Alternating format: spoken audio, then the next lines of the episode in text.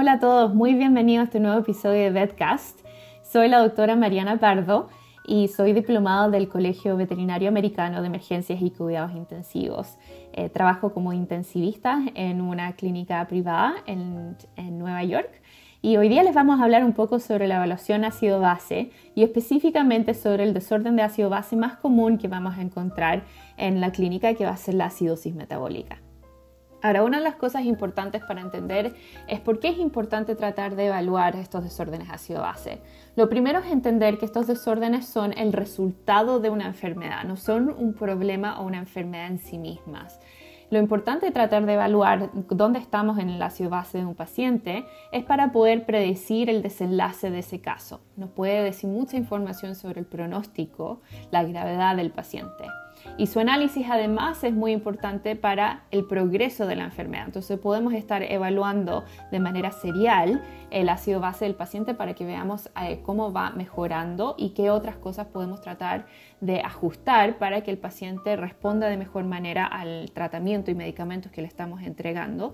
Y nos pueden dar además pistas de qué es lo que se nos está perdiendo en todo esto que, quizás el paciente hay que proveerle eh, potasio o cloro adicional, quizás el paciente está con un problema renal en donde es incapaz de mantener un, estado ácido-base, eh, el paciente quizás está jadeando y nos puede dar un poco de información de que quizás por qué eso está ocurriendo.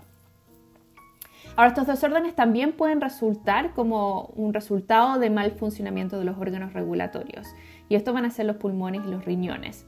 Pero también es muy importante entender de que los desórdenes ácido-bases también pueden ser producidos iatrogénicamente a través de los medicamentos que nosotros estamos entregando, incluso a través de la fluidoterapia que nosotros damos y cuáles son los ingredientes que están dentro de esa fluidoterapia que pueden terminar afectando el ácido base del paciente.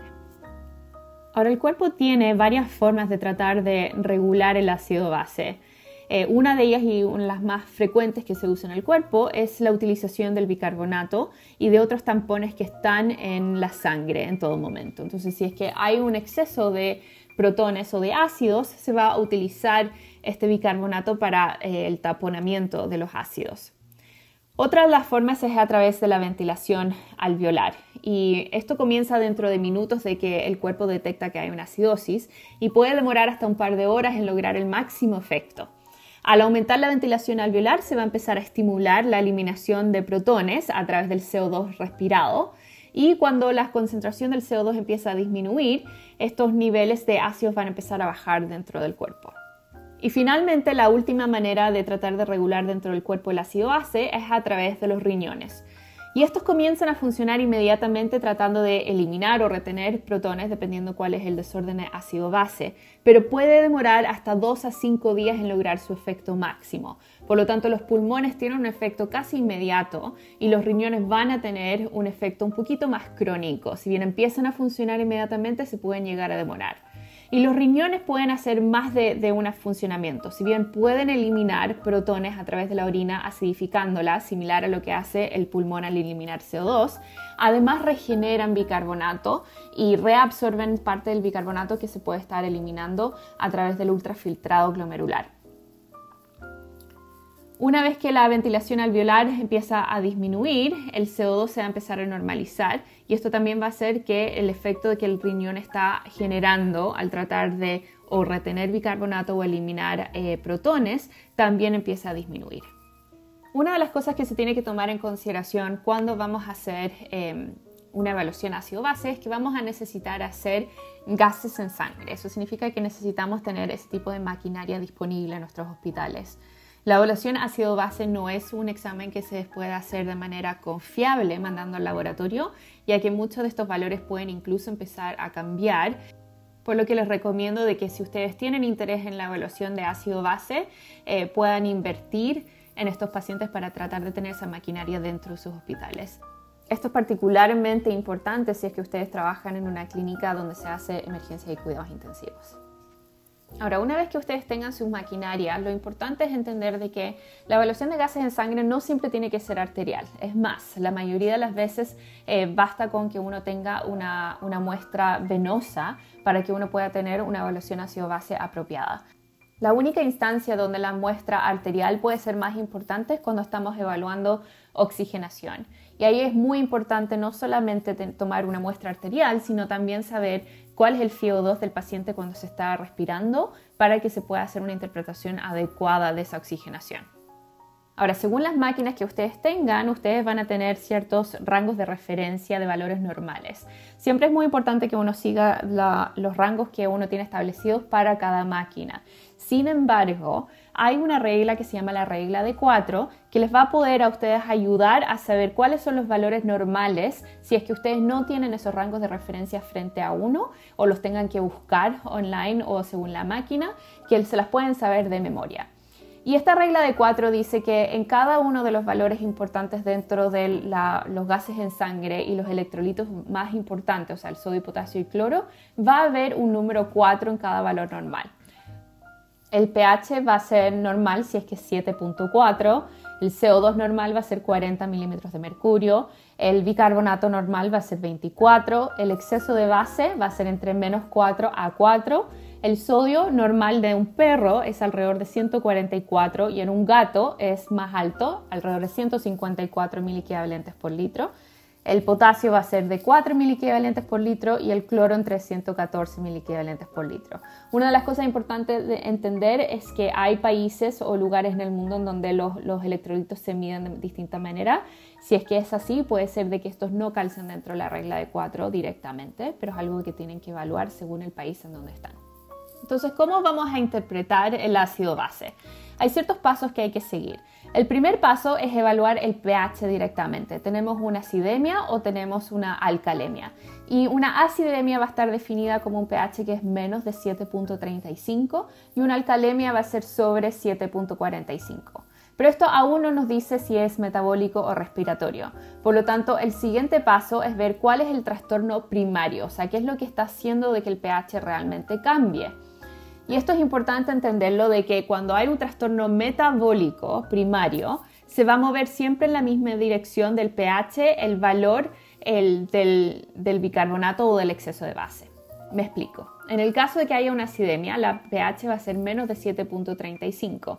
El pH está bajo, por lo tanto el bicarbonato también está bajo. Y recordemos, según nuestra regla de 4, el bicarbonato normal debiera ser 24. Por lo tanto, si está menos de 24 y además el pH está bajo, ese es un trastorno metabólico primario. Al contrario, si es que tenemos una alcalemia, o sea, un pH que sea más de 7.45, un pH alto, si es que creemos que es metabólico primario, entonces también el bicarbonato y el exceso de base van a estar aumentados. Ahora, una vez que nosotros hayamos evaluado la parte metabólica, o sea, nuevamente el bicarbonato y el exceso de base, el siguiente paso es evaluar si es que hay un componente respiratorio, ya sea primario o no. Ahora, recuerden que para evaluar la parte de, respiratoria vamos a evaluar el CO2. Recuerden que el CO2 es un ácido y va a estar cambiado y afectado por la ventilación alveolar. Por lo tanto, si es que nosotros estamos hiperventilando, estamos eliminando una mayor cantidad de CO2, por lo tanto nuestro CO2 en el cuerpo disminuye. Ya que el CO2 es un ácido, menos CO2 va a llevar a una alcalosis respiratoria. Al revés, si es que estamos hipoventilando, se va a empezar a, acumular el CO2 dentro del cuerpo. Como el CO2 es un ácido, la acumulación de ese CO2 va a llevar a una acidosis respiratoria. Ahora, si notan, estos van en dirección contraria al pH. Por lo tanto, si tienen un CO2 bajo, el pH va a estar aumentado por una alcalosis. Y si tienen un CO2 aumentado, debieran tener un pH bajo, si es que es acidosis, si es que el trastorno es primario. Para entender esto mejor, hagamos un ejemplo. Digamos que entra Copito, tiene 5 años, es un maltés macho castrado que lleva un día completo con vómitos y muy decaído. Entra con una frecuencia cardíaca bastante elevada, eh, tiene una pequeña fiebre, está con una presión arterial sistólica normal eh, de, de 100 milímetros de mercurio y decidimos hacerle un gas en sangre. Lo que encontramos es que el paciente tiene un pH de 7.24. Entonces, como ya dijimos antes, el primer paso es ver cuál es el pH del paciente, si es que es acidemia o alcalemia. Y dijimos de que el pH, si es que era menos de 7.35, iba a ser una acidemia. En este caso, 7.24 es bajo, por lo tanto ya sabemos que es una acidemia. Pero ¿cuál es el siguiente paso? Todavía yo no sé si es primariamente metabólico, una acidosis metabólica o una acidosis respiratoria. Entonces lo siguiente que vamos a evaluar es la parte metabólica y para eso vamos a ver el bicarbonato y el exceso de base. El bicarbonato de este paciente es 11 y el exceso de base es menos 8. Y si nosotros recordamos nuestra regla de 4, el bicarbonato normal debiera ser 24, por lo tanto 11 está bastante bajo está bajo, igual que el pH está bajo, va en la misma dirección, por lo tanto pareciera ser que es una acidosis metabólica primaria. Pero evaluemos el exceso de base también. También debiera bajar. El normal debiera ser entre menos 4 a 4 y el exceso de base de este paciente es menos 8. Por lo tanto, también es bajo, también va en la misma dirección del pH que está bajo. Por lo tanto, aquí lo que tenemos es una acidosis metabólica primaria. Ahora nos vamos a enfocar en interpretar un poco la acidosis metabólica. Ahora existen dos maneras en que tú puedes generar una acidosis metabólica dentro del cuerpo. Una es que tenga un exceso de ácidos en el cuerpo y la otra es que estés perdiendo bicarbonato. Por lo tanto, no es que tengas más ácidos o más protones, sino que estás perdiendo tus tampones como el bicarbonato. Ahora, el más común va a ser de que estás agregando ácidos y una manera muy sencilla de recordar es con el nombre luces. Ahora, estas son las cinco causas más comunes de producir una acidosis metabólica en nuestros pacientes. La L va a ser por el lactato, que es un ácido que se acumula, es una hiperlactatemia. La U va a ser por uremia, o sea, vamos a estar hablando de, directamente de un aumento en el NUS. La C va a ser de cetoacidosis. La E va a ser en casos de intoxicación con etilenglicol y la S va a ser en casos de que el paciente o se haya intoxicado con salicilatos o que nosotros estemos dándole como medicamento, por ejemplo, aspirina. La otra causa, que es a través de la pérdida de bicarbonatos, es un poco menos común, pero esto se puede realizar a través de la pérdida de bicarbonato a través de la orina, en donde se produce una acidosis renal tubular, eh, o que se pierda parte de ese bicarbonato a través de la diarrea en pacientes que están con diarreas muy excretorias. Ahora hablemos un poquito más sobre estas cinco causas por ganancia de, un ácido en el cuerpo. En el caso del lactato, la primera letra de luces, eh, sabemos que el lactato normal debiera ser de menos de 2 eh, milimoles por litro. Y este es un marcador de perfusión tisular. ¿Qué significa eso? Que nos está diciendo de que si los tejidos están recibiendo suficiente oxígeno. Y si los tejidos no tienen suficiente oxígeno o no tienen una perfusión adecuada, esto va a hacer de que estos tejidos empiecen a generar un metabolismo anaeróbico y por lo tanto empiecen a generar una acumulación de lactato dentro del cuerpo.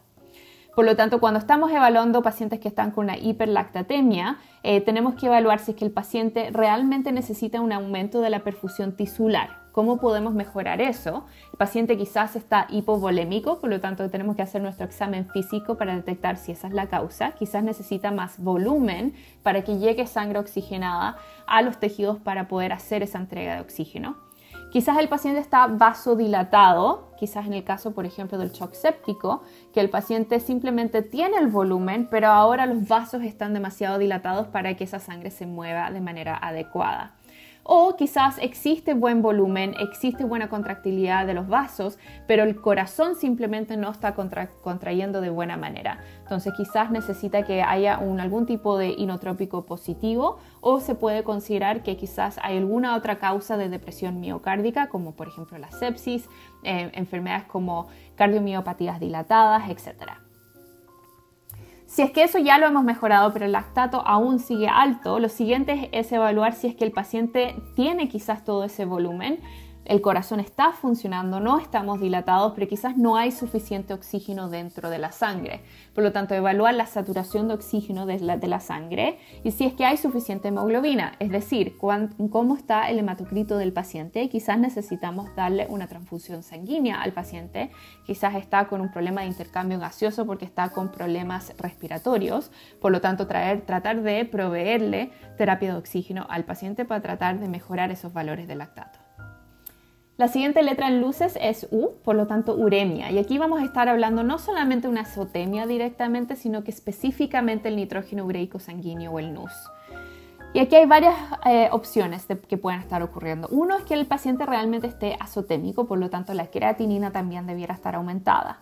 Aquí hay que tener mucho ojo, por ejemplo, en pacientes que, están, que son geriátricos y tienen caquexia o pacientes que no han estado comiendo por mucho tiempo, por lo tanto tienen una, baja em, masa muscular que no, no es capaz de generar un aumento de la creatinina. Por lo tanto, estos son pacientes que realmente están azotémicos, pero solamente tienen un aumento del NUS y tienen una creatinina o ya sea normal o baja porque no tienen suficiente musculatura para generar ese aumento en la creatinina. Otra opción de un aumento solamente del NUS es que haya una hemorragia gastrointestinal. Y esto es porque el intestino va a reconocer la albúmina dentro de la sangre, que es que donde hay hemorragia dentro del intestino, que se va a metabolizar y se va a convertir, por lo tanto, como un sustrato para urea dentro del hígado. Y esto también es importante que no necesariamente es una hemorragia gastrointestinal, sino que también puede ser a través de tragar sangre, en el caso, de, por ejemplo, de epistaxis o incluso trauma facial, en donde el paciente está tragando sangre y el intestino no reconoce de dónde viene esa fuente de proteína. Y finalmente la otra eh, causa es que el paciente realmente esté comiendo una dieta alta en proteína animal, como por ejemplo las dietas raw, las dietas, dietas crudas, en donde hay alta cantidad de proteína que se está entregando al, al paciente y por ende la cantidad de sustrato que el hígado está recibiendo para aumentar el NUS aumenta. Para tratar acidosis metabólica por causa de uremia va a ser muy importante que nosotros sepamos cuáles de estas son las causas que están generando esto. Por lo tanto, en el caso de que realmente el paciente esté azotémico, evaluar si es que esto es una uremia prerrenal, o sea, en el caso de que el paciente realmente esté hipovolémico o quizás hipotenso. Es quizás una uremia renal, o sea, el paciente está quizás con una pielonefritis, quizás tenemos que hacer algún tipo de cultivo o sedimento para ver si es que hay bacteria dentro de la orina una de las cosas importantes de considerar en el caso de la pielonefritis es que si es que obtenemos una muestra por cistocentesis, esto no siempre significa que no hay bacteria dentro del riñón. Para esto tendríamos que hacer una pielocentesis y es el riesgo de hacer una pielocentesis bastante más alta. Por lo tanto, generalmente utilizamos la orina dentro de la vejiga como, como un marcador para ver si es que hay pielonefritis. Pero en general si es que no estamos seguros, debiéramos comenzar antibióticos de amplio espectro para tratar de cubrir alguna infección dentro del riñón. Otras causas renales van a ser neoplasia, si es que hay trauma del riñón, si es que hay nefrolitiasis, etc. Y lo otro importante es evaluar si es que existe una uremia postrenal, o sea, una obstrucción uretral. Muchas veces en gatos que, vienen obstruidos vamos a ver una cirrosis metabólica bastante profunda que, que va a empezar a mejorar en cuanto uno de los desobstruye. En el caso de los cuerpos cetónicos, esto es bastante importante en pacientes que son diabéticos y que entran con diabetes cetoacidótica. Y aquí para esto vamos a poder evaluar la cantidad de cuerpos cetónicos de dos maneras. La primera y la más común es a través de la orina, en donde vamos a estar evaluando los cuerpos cetónicos acetona y ácido acetoacético. Estas son muy sencillas de, de utilizar, simplemente se coloca un par de gotas de orina sobre las tiras y esto va a generar un cambio de color que entonces nosotros podemos decidir si es que hay una baja o una alta cantidad de cuerpos cetónicos. Pero la otra manera, que es un poquito más objetiva de medir cuerpos cetónicos, es a través de la sangre.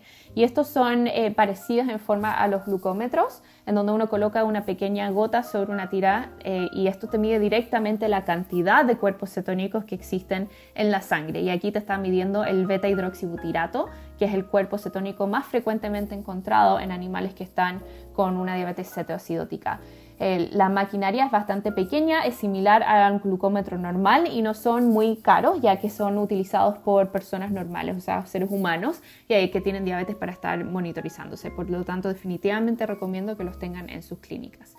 ¿Cómo tratamos entonces la acidosis por cuerpos cetónicos? Es obviamente tratando eh, de manejar la diabetes en ese paciente tomando en consideración que para tratar de disminuir los cuerpos cetónicos en el cuerpo tenemos que entregarle una gran cantidad de glucosa a las células para que dejen de estar produciendo estos cuerpos cetónicos como energía alternativa. Finalmente tenemos los ácidos exógenos del etilenglicol, en que es una intoxicación, y esto tiende a producir una producción de ácido oxálico y ácido glicólico por la metabolización del etilenglicol, y estos son los que generan esa acidosis metabólica muy, muy severa. Estamos hablando de pH que generalmente están en menos de 7, pacientes que quizás al mismo tiempo también están azotémicos, pueden tener una hiperglicemia en el caso de los gatos y generalmente también generan una hipocalcemia eh, por este ácido oxálico que se empieza a producir y que empieza a unirse aparte de ese calcio. Y en el caso de la aspirina, generalmente esto es iatrogénico, ya sea porque o los dueños le dieron aspirina al paciente pensando que, que esto quizás iba a ser lo mejor para ellos, quizás estamos nosotros utilizando la aspirina como un antitrombótico en el caso de anemias eh, hemolíticas y generalmente produce una acidosis que es bastante menor y es una respuesta esperada dependiendo de, cuánta aspirina estamos administrando al paciente. Finalmente, cuando hablamos de la pérdida de, bicarbonato, es importante tratar o ya sea la diarrea directamente o una posible eh, pérdida de renal tubular. Y eso generalmente puede ser por muchas causas. Eh, una de las más frecuentes es pielonefritis, eh, entre otras. Por lo tanto, es importante tratar de investigar cuál la causa puede ser. Ahora, la forma más sencilla de diagnosticar una acidosis renal tubular es que el pH de la orina va a ser completamente distinta a la de la sangre. Vamos a tener sangre donde va a haber una acidosis metabólica bastante importante y la orina va a estar alcalótica. Por lo tanto, medir el pH de la orina va a ser importante, ya que se está perdiendo bicarbonato a través de la orina, va a estar alcalina, mientras la sangre va a estar acidótica, y eso nunca debiera ser. Siempre debieras tener la orina con un pH bastante similar a la de la sangre. Por lo tanto, esa es la mejor manera y bastante sencilla y barata de que nosotros podamos diagnosticar ese tipo de disturbio. Así que en resumen, cuando estamos tratando la acidosis metabólica, lo más importante es tratar de resolver la causa inicial de la acidosis. Para esto es donde utilizar luces va a ser muy importante. Eh, tratar de resolver la hiperlactatemia, eh, resolver si es que el paciente está con una hipovolemia, está vasodilatado, quizás no tiene suficiente contractilidad o quizás hay que realmente entregarle más oxígeno al paciente, ver si es que el paciente está con una uremia, si es que está con una cetoacidosis en pacientes que son diabéticos y si es que han ingerido algún otro tipo de toxina. A estos lejos van a ser los más comunes que van a encontrar en clínica menor y en general van a poder resolver esa acidosis sin tener que recurrir a otro tipo de tratamientos como por ejemplo eh, la terapia con bicarbonato de sodio. Ahora, si bien mucha gente salta inmediatamente a tratar la acidosis al entregar bicarbonato, es muy importante entender que el bicarbonato no aumenta el pH de una manera muy confiable. De hecho, se convierte en CO2 y si es que el paciente está hipoventilando, el pH del paciente incluso puede empeorar.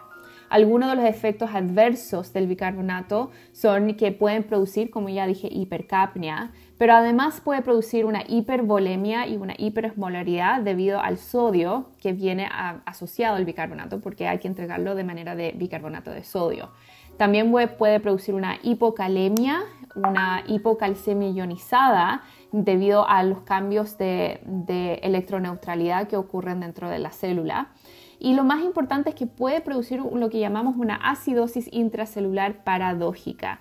Y esto significa que el bicarbonato directamente no puede traspasar las membranas celulares.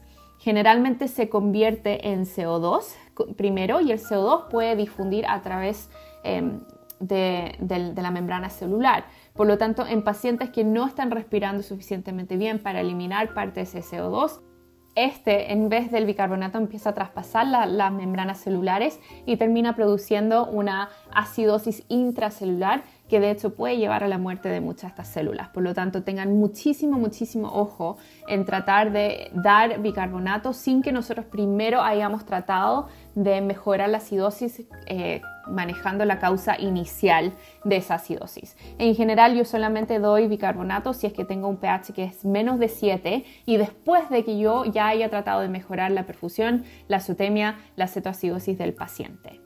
En las pocas instancias que tengan que utilizar bicarbonato, la dosis del bicarbonato de sodio es 0.3 por el peso en, kilos del paciente eh, multiplicado por el déficit de base, por lo tanto necesitan tener gases en sangre para poder calcular eso de manera adecuada y solamente vamos a dar un tercio de esa dosis diluida 1 en 3 en suero salino y lo vamos a dar de manera bastante lenta en sobre 20 a 30 minutos y después volver a evaluar un gas en sangre dentro de, unas dos horas y ver si es que hay mejoría. Es muy importante que cuando estamos dando bicarbonato estemos evaluando también la respiración del paciente, porque como ya dije, si el paciente está hipoventilando, va a empezar a acumular ese CO2 y van a empeorar aún más la acidosis, por lo tanto tengan mucho ojo. Ahora, por lejos, eh, la acidosis metabólica va a ser lo más común que van a ver y a medida que ustedes van evaluando estos ácidos bases en, sus pacientes, van a poder volver a medir un gas en sangre en pacientes que quizás llegaron con una acidosis muy grave y empezar a mejorar esos valores. Recuerden que la acidosis metabólica, si bien es bastante frecuente, si es que no la mejoran, puede llevar a bastantes efectos adversos. Eh, la acidosis metabólica va a ser de que muchas drogas no estén funcionando de manera apropiada, que requieren un pH apropiado. Y, esto generalmente también involucra las catecolaminas endógenas del paciente que necesitan estar funcionando a un pH de 7.4. Por lo tanto, si las catecolaminas del paciente no funcionan, el paciente va a empezar a tener una disminución de la contractilidad miocárdica, el paciente va a empezar a estar vasodilatado y esto va a empeorar el shock del paciente ya que va a producir una, hipotensión. Esto también puede llevar a problemas eh, renales, azotemia, una lesión renal aguda. Eh, los factores de coagulación necesitan funcionar bajo cierto pH, por lo tanto también lleva a coagulopatías y también genera una resistencia de la insulina. Por lo tanto es muy muy importante que nosotros tratemos de resolver la acidemia lo antes posible. Bueno, y eso les dejo por hoy. Muchísimas gracias por estar escuchándome. Eh, les dejo mi correo si es que tienen alguna pregunta que les pueda seguir contestando. Mi correo es marianapardo.gmail.com o también me pueden encontrar en Instagram, donde muchas veces publico casos bastante entretenidos de cuidados intensivos, en Critical Care Veterinarian, que es eh, C-R-I-T-I-C-A-L-C-A-R-E, de corta E T-E-R-I-N-A-R-I-A-N, Critical Care Veterinarian. Fue un gusto participar de esta plataforma tan importante a través de VetCast y les mando un saludo muy grande. Espero que les haya servido la clase de hoy. Que tengan un día fabuloso.